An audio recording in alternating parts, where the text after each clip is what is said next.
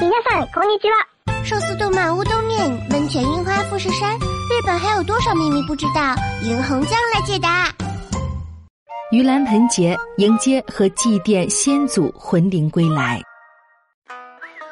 我们看日剧、追日番，爱木村拓哉，称呼新垣结衣为老婆。但对于一衣带水的日本，我们还知之甚少。别等了，来听霓虹酱画日本吧。 盂兰盆节是点燃迎魂之火、迎接并祭祀先祖魂灵的日子。盛夏的盂兰盆节和新年黄金周连假一样，在日本是一年中的重要假日之一。期间，人们赶回故乡与父母亲人团聚，去扫墓、参加赛会，在夏日的鼓声中，男女老少共跳盂兰盆舞，供奉祖先的返乡之灵。世界各国以不同的形式来祭祀祖先之灵。日本的盂兰盆节是在夏天迎来并供奉祖先魂灵归来的一种仪式。不同地区祭祀仪式也不尽相同，但通常在八月十三号到十六号送魂式的四天时间里举行。人们去扫墓祭拜祖先，有的地方还跳传统的盂兰盆舞。很多公司在八月的盂兰盆节期间还给员工放暑假。没有暑假的公司，很多员工也会利用自己的带薪休假，和家人一起返乡祭祖。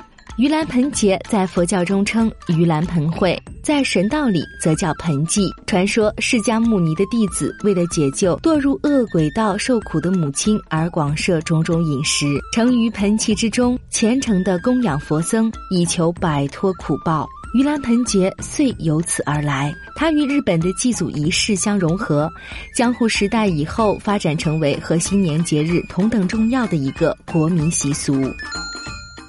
骑着黄瓜马回家，乘坐茄子牛返回黄泉。在八月十三号的迎魂式上，为了让回家的祖先不至于迷路，人们在院子或家门口燃烧麻杆，点燃迎魂火。本来迎魂火是点燃真火，但现在出于住宅防火等原因，很多家庭用电灯笼来代替迎魂火。迎魂家来的魂灵要用灵台供奉起来。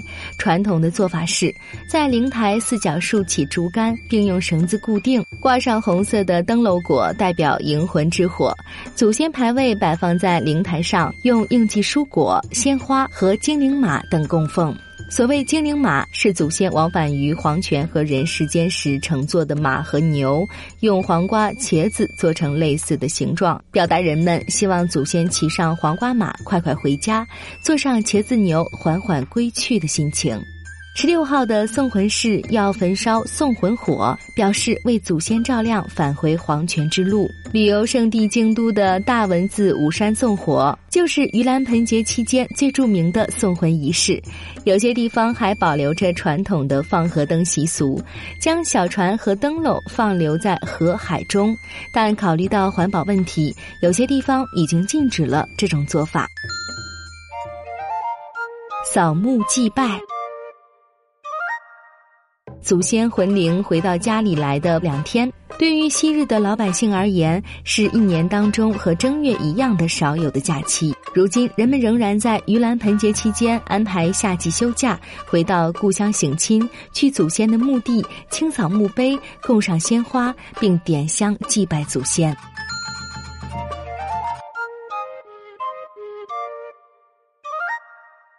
盂兰盆舞。盂兰盆舞是对祖先之灵表达迎接、祭奠和送行的舞蹈。直至今天，每到夏天的盂兰盆节，人们还会在寺庙和街道广场跳盂兰盆舞。不过，很多地方的盂兰盆舞已经脱离了原来的目的，演变成各地区热闹非凡的夏季活动。最常见的形式为中心围成一圈，配合着鼓声翩翩起舞。最有名的是岐阜县的郡上舞，另一种是在街道上列队边走边跳。闻名日本全国的是德岛县的阿波舞。盂兰盆舞简单易学它基本上是在不断反复同一舞蹈动作因此初学者也能轻松掌握穿上浴衣加入到跳舞人群当中欢乐倍增人们合着鼓声围成一圈同欢共舞这大概是夏夜里对祖先再好不过的祭奠活动了。